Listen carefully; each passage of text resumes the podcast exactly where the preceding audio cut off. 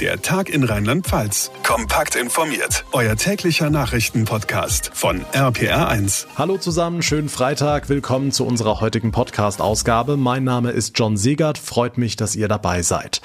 Der vermeintliche Mordfall in Sinsheim ist heute unser großes Top-Thema. Ein 14-jähriger Junge soll einen 13-jährigen erstochen haben, möglicherweise aus Eifersucht. Die Tat schockiert ganz Deutschland. Auf allen Kanälen war Sinsheim heute in den Schlagzeilen und alle fragen sich, was treibt einen Jungen von gerade mal 14 Jahren zu einer solchen Tat? Darüber spreche ich ausführlich mit dem Kriminologen Professor Dr. Christian Pfeiffer. Außerdem Thema in dieser Ausgabe die Schulen in Rheinland-Pfalz, die laut Ministerpräsidentin Dreyer ab dem 8. März nach und nach wieder öffnen sollen. Klappt das wirklich oder müssen die dann nach ein paar Tagen wieder schließen? Wir sprechen zudem über die anstehende Öffnung für Friseure ab Montag und wir stellen euch eine sehr kuriose Corona-Regel aus Düsseldorf vor. Die Stadt hat nämlich ein Verweilverbot verhängt. Was es damit auf sich hat, gleich mehr dazu.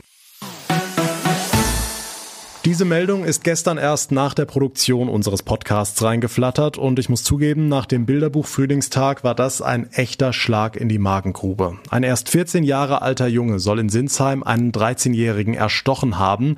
Die Ermittler sprechen von einer möglichen Eifersuchtstat. Der Junge soll diese Tat geplant haben. Das Motiv der Heimtücke sei erfüllt, heißt es. Und der 14-Jährige war Polizei bekannt, ist schon mal mit einem Messer auf einen Mitschüler losgegangen. Das war erst im November. Unter anderem über diesen Fall spreche ich jetzt mit Deutschlands renommiertesten Kriminologen, Professor Dr. Christian Pfeiffer. Schönen guten Tag. Hallo, Herr Segers. Herr Pfeiffer, was geht in einem Jungen vor, der eine solche Tat begeht? Also ganz salopp, was treibt einen 14-Jährigen dazu, auf andere Kinder einzustechen? Er muss emotional in einer Sackgasse sein, total verzweifelt, wütend, voller Hass auf den, den er für seinen Nebenbuhler hält von ihm als die Ursache dafür bewertet, dass seine Bemühungen um dieses Mädchen keinen Erfolg mehr haben. Ähm, dass ein 14-Jähriger in eine solche psychische Sackgasse gerät, ist ungewöhnlich, aber ausschließen kann man es nicht. Entscheidend wird sein, was die Polizei und das Jugendamt in der Vorbereitung des späteren Gerichtsverfahrens herausfinden über die sozialen Rahmenbedingungen, unter denen er aufgewachsen ist. Und dann wird von ganz entscheidender Bedeutung sein, er hat ja schon mal mit dem Messer zugestochen. Er ist ja schon mal gewalttätig aufgefallen. Was hat das Jugendamt unternommen, um ihn für Zukunft fernzuhalten von solchen Aktivitäten, um ihn auf einen anderen Kurs zu bringen? Die Tatsache, dass das offenkundig misslungen ist, wird eine heftige Debatte im lokalen Parlament auslösen, vielleicht sogar den Landtag beschäftigen, weil es um die Streitfrage gehen wird, gibt es hier massive Versäumnisse des Jugendamtes gegenüber dieser Familie, gegenüber diesem 14-Jährigen. Hm, heißt also, dass unter Umständen auch das Jugendamt noch Probleme kriegen könnte? Ich bin ziemlich sicher, dass das der Fall sein wird, weil es danach aussieht, als ob die Maßnahmen, die man treffen musste, dazu ist man gesetzlich verpflichtet, wenn ein Jugendlicher auf einen anderen, also als 13-Jähriger, als Kind, auf ein anderes Kind zugeht und mit dem Messer es verletzt, dann ist das Jugendamt aufgefordert, alles zu unternehmen, dass der aus seiner Fehlorientierung rausfindet. Und dann muss es sich mit den Eltern auseinandersetzen, muss prüfen, sind die erziehungsfähig, muss man das Kind woanders hin platzieren, muss man in der Freizeit Aktivitäten anbieten und so weiter. Da gibt es ein richtiges gesetzliches Instrumentarium. Es wird zu prüfen sein, was das Jugendamt mit dieser Familie unternommen hat, um für die Zukunft solche Taten zu verhindern. Gut, jetzt sind wir schon bei der innerfamiliären Gewalt angekommen. Ist gerade jetzt während des Lockdowns ein Riesenthema. Mama und Papa sind nicht selten rund um die Uhr zu Hause, frustriert über die Corona-Maßnahmen. Oft kommt dann auch Frust im Job dazu. Wie wirkt sich das auf Gewaltdelikte in Familien aus? Wir befürchten leider, dass wir einen deutlichen Anstieg in diesem Teilsegment unserer Gesellschaft haben. Insgesamt rechnen wir mit einem Rückgang der Gewalt, weil die Kneipen zu sind, weil die Diskos zu sind, weil die gesamte auf den Straßen sich ereignende Gewaltszene kaum noch läuft. Aber völlig anders die Situation in den Familien, wenn dann noch finanzielle Engpässe hinzukommen, weil der Job äh, plötzlich als Kurzarbeit äh, nicht mehr das Einkommen bringt von früher, weil man ständig in den engen vier Wänden zusammenlebt und da die Spannungen ansteigen können. Also die Sorge ist groß, dass unter solchen Rahmenbedingungen von Corona, die ja schon seit ziemlich langer Zeit die Familien belasten, dass da die innerfamiliäre Gewalt gegenüber den Schwächeren deutlich ansteigt, sprich gegenüber Frauen und Kindern. Noch gibt es keine klaren Belege. Es gibt Hinweise aus der Szene der Kinderärzte, die berichten, dass sie häufiger im Vergleich zu früher häufiger die Situation haben, verletzte Kinder, die aus dem Bett gefallen sind, angeblich oder sonstig sich einen blauen Fleck zugezogen haben oder Verletzungen im Gesicht oder am Körper. Ähm, und die Eltern finden dann irgendwelche Erklärungen und die Ärzte müssen es glauben, weil das Kind schweigt. Hm, Gibt es denn konkrete Zahlen dazu? Ich habe vor einigen Tagen äh, mit Schuldirektoren von lauter Grundschulen sprechen können, wie die die Lage beurteilen. Und die hatten extra einen Arbeitskreis mit der Polizei ins Leben gerufen, weil sie die Sorge haben, hier ist viel im Dunkelfeld passiert, was nicht zur Kenntnis der Polizei gelangt.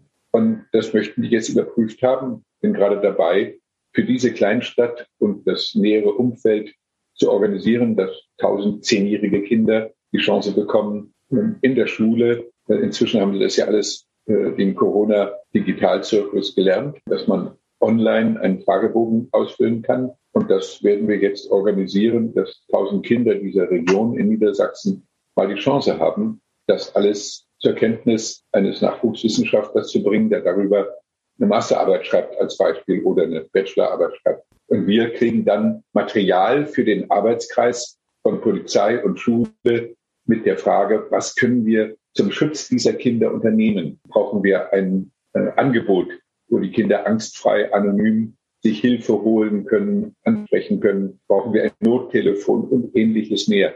Das werden die spontanen, schnellen Antworten sein, die dieser Arbeitskreis entwickelt. Und es war mir große Freude, dass Schule und Polizei uns Wissenschaftler jetzt heranziehen wollen, um punktuell in ihrer überschaubaren Welt von vielleicht zehn Grundschulen äh, für Abhilfe zu sorgen. Gut, aber mit den Daten lässt sich ja nicht nur eine gute Bachelor- oder Masterarbeit schreiben, vielmehr sollte sich ja die Bundesfamilienministerin damit beschäftigen, oder? Ja, das ist natürlich die fernere Absicht, aber Parallel dazu bemühen wir uns gerade darum, die Innenministerkonferenz zu motivieren, dass sie bundesweit eine repräsentative Befragung von Jugendlichen erlauben, von 15-Jährigen, von Neuntklässlern, um bei denen nachzufragen, wie seid ihr denn in der Corona-Zeit über die Rücken gekommen? Was hat sich an Cybermobbing als Beispiel verstärkt ergeben? Weil das ein Ventil ist. Wenn Frust sich anhäuft im Alltag, wenn das Herumtoben auf dem Fußballplatz und das alles nicht mehr stattfindet, wo man äh, seinen Dampf auslassen kann, dann ist zu befürchten, setzt sich das in verstärkten Cybermobbing um. Das hat bisher noch keiner überprüft. Wir wollen das gerne tun und generell erfassen, wie die jungen Menschen in ihren Familien in der Corona-Zeit über die Runden gekommen sind. Hm, und Sie sagen, erschwerend kommt da noch ein anderes Problem dazu. Was viel zu wenig von der Politik beachtet wird, dass die Jugendlichen in einem extremen Maß in intensives Computerspielen geraten sind. In Niedersachsen bei der letzten Messung von 100 Jugendlichen jeder vierte pro Tag viereinhalb Stunden Computerspielen. Die Mädels nur zu zwei Prozent.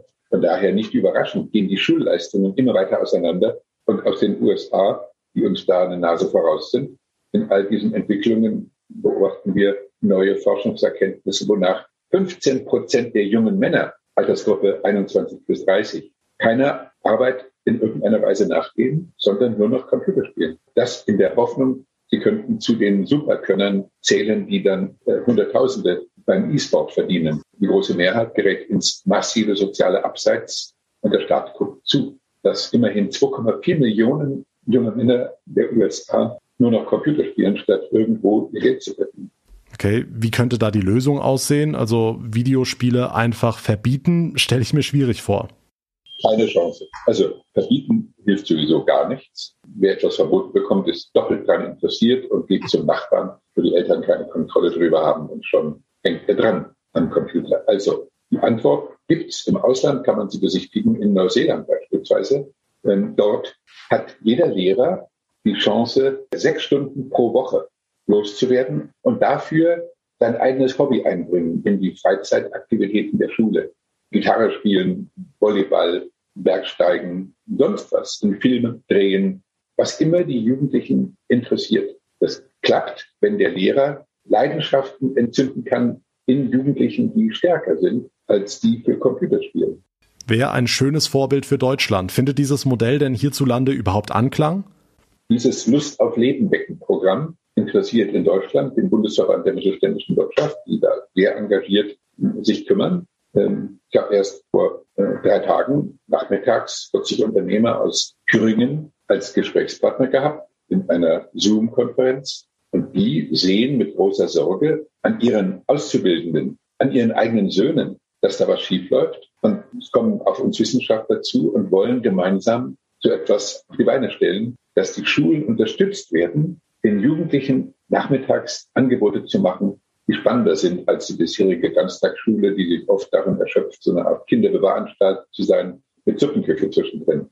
Das muss sich radikal ändern. Die Ganztagsschule muss ihre Chancen nutzen, Leidenschaften für reale Lebensinhalte zu wecken. Neben der Wissensvermittlung Lust auf Leben wecken, als Aufgabe der Schule. Und dafür braucht sie mehr Geld, Unterstützung und Interesse zeigen der Bundesverband der mittelständischen Wirtschaft an diesem Konzept und die Bürgerstiftungen Deutschlands. Das ist in meinen Augen angesichts des steigenden Privatreichtums in Deutschland eine der Antworten, die wir geben müssen, um die Schulen leistungsfähig in dem Bereich zu machen, der nicht Wissensvermittlung ist, sondern Lust auf Leben wecken. Hm, jetzt haben Sie die Chancen für die Ganztagsschulen angesprochen. Dafür müssen die aber erstmal aufhaben. Wie bewerten Sie denn diese monatelangen Schulschließungen? Da leide ich mit den Schulen, aber will nicht die Politik kritisieren, weil die Mutanten unter den Viren offenbar so gefährlich sind, dass wir im Augenblick ja wieder steigende Zahlen haben. Das kann man nicht wegwischen. Und von daher ist es ein hohes Risiko, jetzt die Schulen zu öffnen. Das, was man kritisieren muss, ist, ähm, dass in Israel ein Drittel geimpft ist und bei uns äh, sieben Prozent. Da hat die EU versagt, haben die Politikverantwortlichen äh, versagt. Das hätte anders geregelt werden können und müssen. Ja, und wie sich das auswirkt, sehen wir an jeder Ecke, jeden Tag. Dadurch sind wir jetzt in der ärgerlichen Lage, noch nicht schon mit Zuversicht in nähere Zukunft schauen zu können und zu sagen, okay, die Lehrer sind allesamt schon geimpft, die Schulen sind dadurch weniger gefährdet, der Betrieb läuft weiterhin, äh, die Ärzte sind geimpft. All das hat bei uns nicht stattgefunden. Es ist ein einziger Ärger, dass die Politik ihre Verantwortung nicht richtig wahrgenommen hat und dass bisher man auch nicht den Eindruck gewinnt, unser Gesundheitsminister sei einsichtig, dass ihm da selber massive Fehler unterlaufen sind im Kontakt mit seinen europäischen Kollegen. Das kann er sich nicht sagen, das ist Europa, nicht mein Bier. Nein, nein, er ist eine der Stimmen, eine der mächtigsten Stimmen in Europa, was die Gesundheitspolitik angeht, weil er aus einem der stärksten Länder kommt. Und das ist sein Bier, genauso wie er vergeigt hat die Geschichte mit den Schnelltests. Groß ankündigen und dann nichts dahinter. Da findet zu viel verbales Starkreden statt, denen die Taten fehlen, in meinen Augen. Und das ist schon ein Ärgernis. Jetzt kann man nur hoffen, dass man alle Chancen nutzt, das Impfen voranzubringen und die Schulen so schnell wie möglich dann wirklich wieder in Schwung zu bringen. Das brauchen wir dringend. Wir wursteln uns da in einem gemeinsamen großen gesellschaftlichen Lernprozess durch, wo wir nur hoffen können, dass schrittweise die Dinge im Herbst spätestens alle wieder in Griff sind. Sagt der Kriminologe Professor Christian Pfeiffer. Ich danke Ihnen ganz herzlich für das Gespräch. Danke Ihnen. Gerne in Zukunft auch wieder. Zigtausende rheinland-pfälzische Grundschüler haben die erste Woche ihrer Rückkehr in die Klassensäle hinter sich und noch mehr Kinder und Jugendliche haben sie vor sich. Ab 8. März fünfte und sechste Klassen, ab dem 15. dann auch alle anderen. Das ist der Plan der Landesregierung, wenn Corona oder besser die Corona-Mutationen ihr keinen Strich durch die Rechnung machen. RPA1-Reporter Olaf Holzbach, wenn wir mal auf die Inzidenzen schauen, wie wahrscheinlich ist es, dass die Schulen Mitte März komplett wieder auf sind? Also wirklich alle Schulen, da würde ich heute nicht drauf wetten, aber das hatten wir ja auch bei Stufe 1 schon, bei den Grundschulen Anfang der Woche, dass einige Kommunen im letzten Moment auf die Bremse treten mussten. Und so soll es auch weiterhin laufen. Man muss genau in die Region gucken. Und wir haben die klare Verabredung, bei 100 melden sich die Landräte. Und wenn da der Eindruck entsteht, es wäre hilfreich, das oder das noch zu tun, dann sperrt sich das Land nicht, sondern da muss man darüber sprechen und gucken, wie man da zu einer guten Lösung kommt. Ministerpräsidentin Malu Dreyer heute im Ältestenrat des Landtages. Noch haben wir Kreise, die an der 100 dran oder sogar drüber sind. Der Trend landesweit geht derzeit eher zur Seite, heute bei knapp 54. Hm, jetzt hat er ein Elternbündnis heute für bundesweit Proteste angekündigt. Wogegen? Gegen die Öffnung der Schulen? Ja, eher gegen die Politik, die vermeintlich zu wenig Geld in die Schulen steckt. Tatsächlich sollte es einen Schulstreik geben, Demos also statt Homeschooling unter anderem in Trier.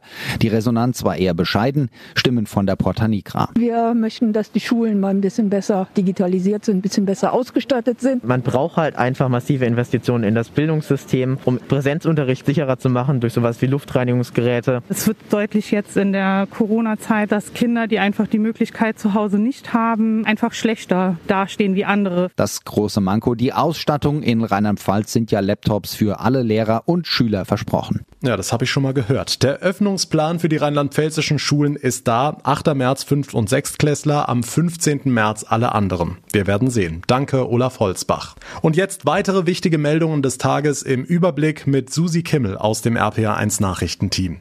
Schönen Feierabend. Der CSU-Politiker Nüsslein lässt sein Amt als stellvertretender Chef der Unions-Bundestagsfraktion ruhen. Wie dessen Anwalt bestätigte, erfolge der Schritt aufgrund der Korruptionsermittlungen gegen ihn. Die Staatsanwaltschaft hatte gestern das Berliner Büro von Nüsslein durchsuchen lassen. Hintergrund ist ein Maskendeal, an dem sich der Bundestagsabgeordnete bereichert haben soll. Nach Bundeskanzlerin Merkel hat jetzt auch Innenminister Seehofer betont, verschärfte Kontrollen im deutsch-französischen Grenzgebiet stehen nicht zur Debatte. Zwar sei die Entwicklung mit mutierten Viren in der Region Moselle nicht schön, so Seehofer. Rheinland-Pfalz, das Saarland und Frankreich blieben deshalb im Gespräch, welche Maßnahmen ergriffen werden müssten. Grenzschließungen stünden aber nicht zur Debatte. Die Kapitolpolizei in Washington warnt vor einem weiteren, noch schwereren Angriff auf das Parlamentsgebäude. Polizeichefin Pittman sagte im Repräsentantenhaus, Angehörige der rechten Milizen, die bereits am Sturm auf das Kapitol im Januar beteiligt waren, würden offenbar auch einen Sprengstoffanschlag planen. Dieser solle während der ersten Rede von US-Präsident Biden zur Lage der Nation erfolgen. Ein Datum für diese Ansprache steht aber noch nicht fest. Bei Fußball Drittligist 1. FC Kaiserslautern steht heute Abend die nachzuholende Jahreshauptversammlung an. Wegen der Corona-Krise findet auch sie digital statt. Auf der Tagesordnung steht unter anderem die Wahl des FCK-Aussichtsrats. RP1-Reporter Thomas Stüber. Insgesamt neun Kandidaten treten an, darunter auch die vier aktuellen Aufsichtsratsmitglieder Rainer Kessler, Markus Merck, Fritz Fuchs und Martin Weimer. Außerdem zur Wahl stehen Valentin Helu, Bernhard Kublischek, Carsten Krieg, Johannes Beremi und Udo Zender. Sie bewerben sich auf fünf Plätze plus drei Ersatzpersonen. Außerdem auf der Tagesordnung für heute Abend die Wahl des Ehrenrats des Vereins und die des Rechnungsprüfers. Rheinland-Pfalz wählt. Der Countdown zur Entscheidung bei RPR1. Das tut gut. Zwei Wochen vor der Landtagswahl, zumindest für die Regierungsparteien. Ab Montag machen wir wieder ein bisschen auf. Friseure, Gartencenter, Zoos und der ein oder andere Wähler wird es dankbar den politisch Verantwortlichen zuschreiben, dass er mit frischem Haarschnitt Blümelchen einkaufen kann und mit der Familie ein Ausflugsziel hat. Und auf der anderen Seite, was sagen die, die wieder aufschließen dürfen, wie zum Beispiel Nina Schmidt ihren Friseursalon Haarliebe im westpfälzischen Rammelsbach? Frau Schmidt, Ihr Fazit, wie lief's mit den Hilfen? Also ich bin ehrlich, jetzt äh, die Anträge, wie sie kamen und das ging jetzt schnell. Ähm, Kurzarbeitergeld habelt immer noch, aber das ist auflösiger. Ähm, Unternehmerlohn ist immer noch Fehlanzeige und also wir sind alle irgendwo schon ein Stück weit hängen gelassen worden. Es war schon, schon sehr frustrierend und ähm, ja, ach, ach, es macht halt auch Ängste auf jeden Fall. Ne?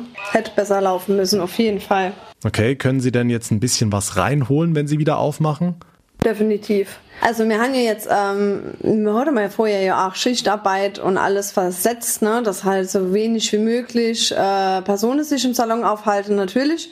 Wir haben jetzt aber sechs Tage die Woche auf, also auch montags, wo normal der Ruhetag ist, da können wir gut was einholen. Für mich und für meine Angestellte, ne, das ist schon ganz, ganz wichtig. Hm, und Ihre Mitarbeiter, meckern die nicht, wenn die so ranklotzen müssen? Also ich muss sagen, meine Mädels, ich habe ja wirklich mega tolle Mädels, alle durch die Reihe weg, ob es mal Teilzeit, mal Vollzeit oder mal Zubi ist. Die haben von Anfang an gesagt, wenn es wieder weitergeht, plan einfach. Ne? Natürlich habe ich trotzdem gefragt, sieht's aus, haben da irgendwo Termine, mag ja auch ein Privatleben. Natürlich schaffen die auch mehr, aber die haben trotzdem ein regulärer äh, freier Tag, das steht ihnen ja zu, es ist ja auch wichtig. Ne? Aber generell echt, also die ziehen nur dermaßen mit, ja. Hm, dann alles Gute für den Neustart am Montag. Nina Schmidt darf wieder mit ihrem Friseursalon in Rammelsbach, aber sie sagt, die Sache mit den Überbrückungshilfen, die hätte besser laufen müssen. Ob neben den Friseuren auch andere Branchen auf Lockerungen hoffen können, das müssen wir abwarten, wenn Bund und Länder am Mittwoch getagt haben. Bis dahin gelten weiter die strengen Corona-Regeln. Maximal eine Person treffen und Menschenaufläufe meiden. Die hatte es ja in ganz Deutschland gegeben. Die Bilder aus Düsseldorf, die gingen da ganz besonders durch die Medien, als sich Tausende bei sonnigem Frühlingswetter an der Rheinpromenade tummelten. Um das künftig zu vermeiden, hat die Stadt jetzt eine, ja, sehr eigenwillige Corona-Regel erlassen erlassen. RPA1-Reporter Marius Fraune. Und zwar ein sogenanntes Verweilverbot. Das heißt, Passanten dürfen ab sofort an beliebten Orten in Düsseldorf, wie beispielsweise am Rheinufer oder in der Altstadt, nicht mehr stehen bleiben. Kein Witz. Die Stadt hat rund 300 knallrote Schilder aufgestellt mit der Aufschrift Achtung, Verweilverbotszone. Bitte gehen Sie weiter. Klar, die Maßnahme soll verhindern, dass sich erneut hunderte Menschen auf einem Fleck begegnen. Allerdings sorgt sie auch für viel Häme und Spott im Netz. Auf Twitter schreibt ein User zum Beispiel, Düsseldorfer Banküberfall. Polizei schreit, halt, stehen bleiben. Dieb antwortet, sorry, Verweilverbot. Eine andere Nutzerin kommentiert trocken, dann laufen wir eben mit Eis im Kreis. Und ein offensichtlicher Kölner schreibt, Verweilverbot für Düsseldorf? War das schon mal jemand? Warum will man da verweilen? Böse, böse. Die kuriose Corona-Regel aus Düsseldorf. Die Infos dazu von Marius Fraune. Ja, und heute kann ich mich leider nicht mit so viel Frühling und Sonnenschein verabschieden wie in den vergangenen Tagen. Der Himmel ist deutlich grauer über Rheinland-Pfalz und die Temperaturen auch etwas kühler. RPA1 Wetterexperte Dominik Jung, ja, schade. Naja, irgendwann muss es ja mal kälter werden. Ne? Also wir hatten jetzt äh, auf Deutschland gesehen sechs Tage am Stück, ähm, die uns äh, 20 Grad gebracht haben und teilweise mehr und das hintereinander. Das gab es so noch nie in Deutschland seit Beginn der Wetteraufzeichnungen 1881. Also eine richtige Rekordreihe war das nun gewesen. Und jetzt ist es ein bisschen kühler. Heute ähm, Abend auch noch relativ frisch. Temperaturen gerade mal so um die acht bis zehn, elf Grad maximal. In den höheren Lagen teilweise nur sieben 7 Grad, viele Wolken, der Regen zieht langsam Richtung Südpfalz ab. Viel ist es nicht, hier und da tröpfelt es etwas, aber immerhin der Regen, der wäscht mal den Sahara-Staub aus ähm, den Wolken raus und das heißt, das wird unten noch ein bisschen dreckig ankommen. Also wer jetzt gleich mal sein Auto schaut, wird feststellen, da wo es geregnet hat, ist ziemlich viel Schmutz drauf. Das Ganze nennt man eigentlich im Volksmund auch Blutregen und das bedeutet, morgen ist eigentlich mal ein guter Tag fürs Autowaschen, denn dann wird's wieder freundlicher. Okay, heißt, der Frühling kommt zurück? Er kommt auf ganz leisen Sohlen zurück. Die Temperaturen, die steigen morgen bei uns äh, ja auf maximal 11, 12 Grad entlang von Rhein, Mosel und Nahe. In den höheren Lagen bleibt es meist unter 10 Grad. Es gibt einen Mix aus Wolken und Sonne. Es wird nicht so ein schöner blauer, klarer Himmel sein wie noch vor ein paar Tagen, aber immerhin, die Sonne kommt immer wieder zum Vorschein. Auch der Sonntag überwiegend freundlich, immer wieder Sonnenschein. Die Temperaturen steigen auf bis zu 13 Grad und der Trend für die nächste Woche, Montag, Dienstag, Dienstag, Mittwoch viel Sonnenschein, immer wärmer und am Mittwoch gibt es schon wieder Höchstwerte bis zu 15, 16 oder gar 17 Grad. Dankeschön, Dominik Jung. Und mit diesen Aussichten verabschiede ich mich von euch. Das war der Tag in Rheinland-Pfalz. Wenn euch unser Podcast gefällt, dann zeigt ihn anderen, die unbedingt mal reinhören müssen. Und wenn ihr gerade bei Apple Podcasts zuhört, dann würde ich mich sehr über eine kurze Bewertung freuen. Mein Name ist John Segert. Ich bedanke mich ganz herzlich fürs Zuhören. Wir hören uns dann in der nächsten Ausgabe am Montag wieder. Bis dahin eine gute Zeit, ein schönes Wochenende und vor allem bleibt gesund. Der Tag in Rheinland-Pfalz, auch als Podcast und auf rpr1.de. Jetzt abonnieren.